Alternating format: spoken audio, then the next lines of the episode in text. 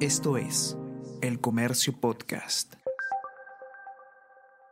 Buenos días, mi nombre es José Manuel Romero, periodista del Comercio, y estas son las noticias más importantes de hoy, viernes 22 de septiembre.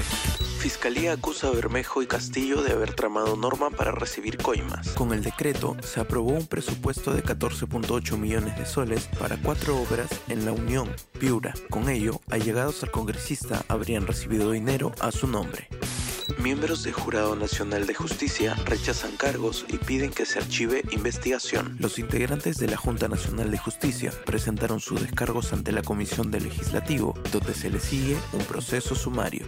Con votos de la izquierda, el titular de la MINEM se salva de la censura. La moción de censura contra el ministro de Energía y Minas, Oscar Vera Gargurevich, no alcanzó los 66 votos que se requerían para que sea removido de su cargo por presunta incapacidad moral y falta de idoneidad para asumir la dirección ministerial. Tras un debate en el Pleno del Congreso de la República, el pedido solo obtuvo 52 votos a favor, en contra votaron 52 congresistas y otros 13 lo hicieron en abstención.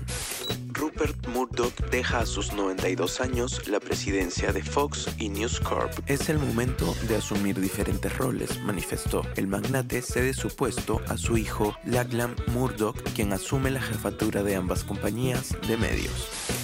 Mafalda se mudó a Barranco. Una escultura del entrañable personaje de Quino se develó ayer en una banca del Boulevard Sáenz Peña. La obra es una iniciativa de la Embajada de Argentina y la Comuna Barranquina.